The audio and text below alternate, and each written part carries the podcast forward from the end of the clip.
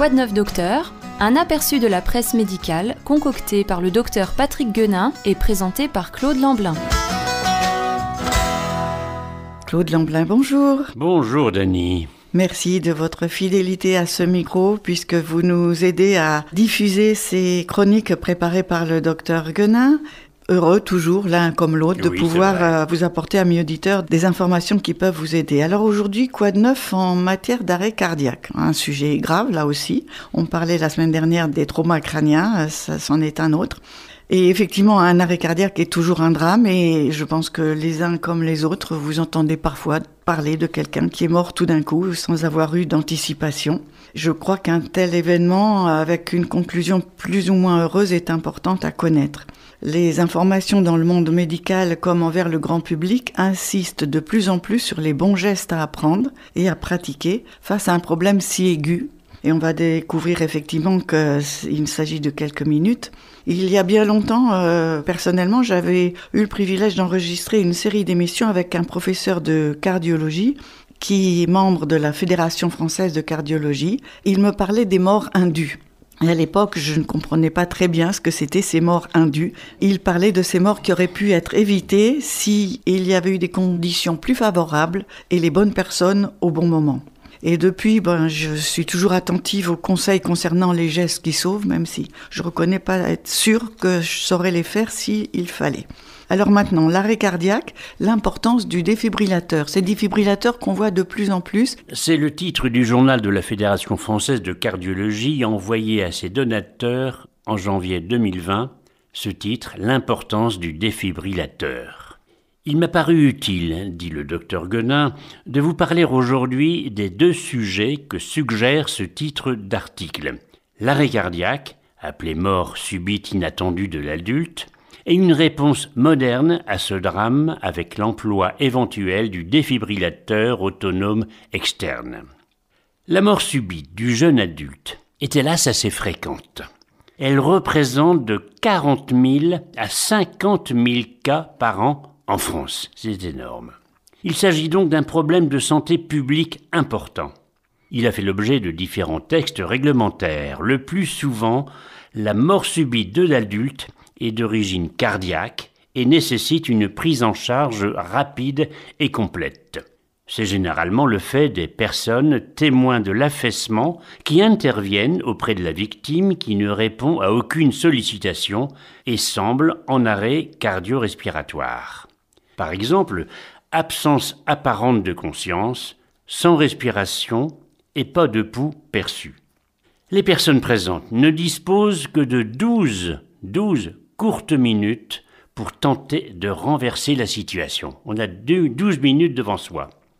Si la victime a la chance d'être prise en charge par des personnes formées au secourisme, elles sauront qu'il faut mettre en route la réanimation cardiovasculaire le plus vite possible.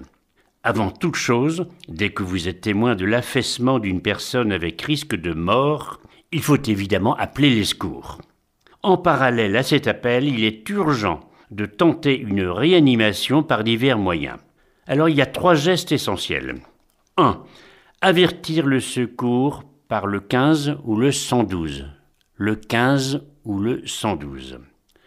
2. Commencer par un massage cardiaque externe.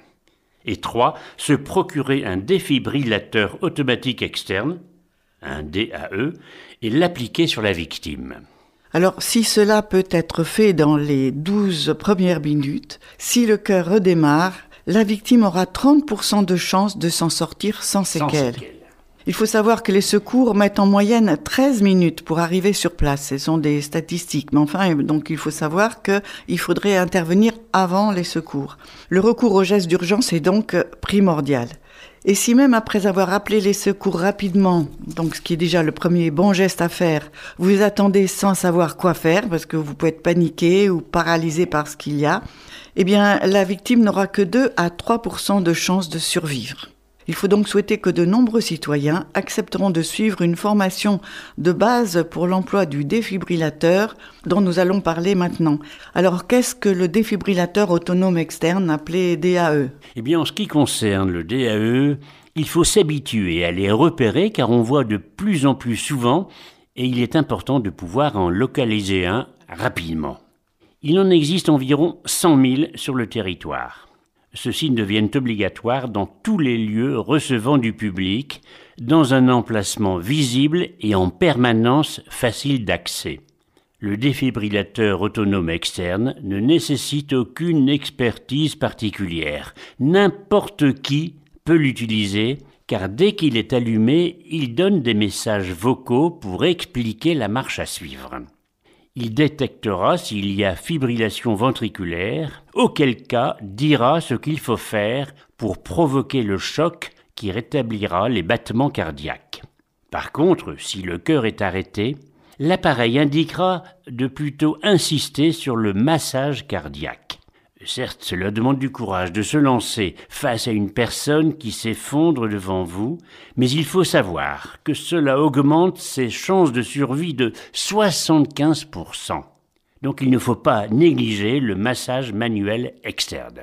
Alors voilà, l'utilisation du défibrillateur, je signale à tout hasard que dans notre studio, nous en avons un et qu'il euh, doit être utilisé. Et c'est vrai que des fois on a peur d'utiliser un outil qu'on ne connaît pas, mais tout le monde dit que c'est très facile effectivement une fois qu'on l'a allumé. Alors maintenant, ce fameux massage manuel externe. En quoi cela consiste-t-il? Si la personne en difficulté se trouve sur un sol dur, on peut la laisser sur place. Sinon, l'installer sur un plan dur. Le massage se fait en s'agenouillant latéralement par rapport à la victime. On place les deux mains sur le thorax en exerçant une pression de haut en bas d'une amplitude de 4 à 6 cm avec une fréquence de 100 pressions à la minute, 100 fois. Il faut que la paume de la main soit placée au centre du thorax, à la hauteur du tiers inférieur, appelé appendice xyphoïde. Il faut se faire remplacer toutes les minutes pour rester efficace et éviter la fatigue le massage doit être continué jusqu'à l'arrivée soit des secours, soit du défibrillateur. L'efficacité du massage externe est telle qu'il ne faut pas renoncer avant que le défibrillateur externe ait été mis en route.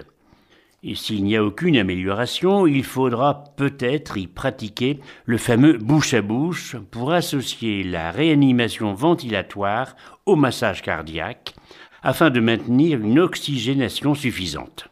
Mais depuis 2011, on peut officiellement se contenter du massage cardiaque qui suffit normalement à maintenir une circulation suffisante pour l'apport d'oxygène aux centres vitaux. Eh bien, on voit à quel point, Claude, il est nécessaire de se former soi-même et de former davantage de secouristes en France pour que les victimes puissent être prises en charge avec efficacité. Et je pense qu'il faut dire aussi, on ne risque rien à tenter. Et je crois que voilà, il faut prendre son courage à deux mains et ne pas trop réfléchir si cela nous arrive. C'était un article qui venait de la revue de la Fédération française de cardiologie qui s'intitule De tout cœur et c'est de tout cœur que nous vous transmettons ces informations, amis auditeurs.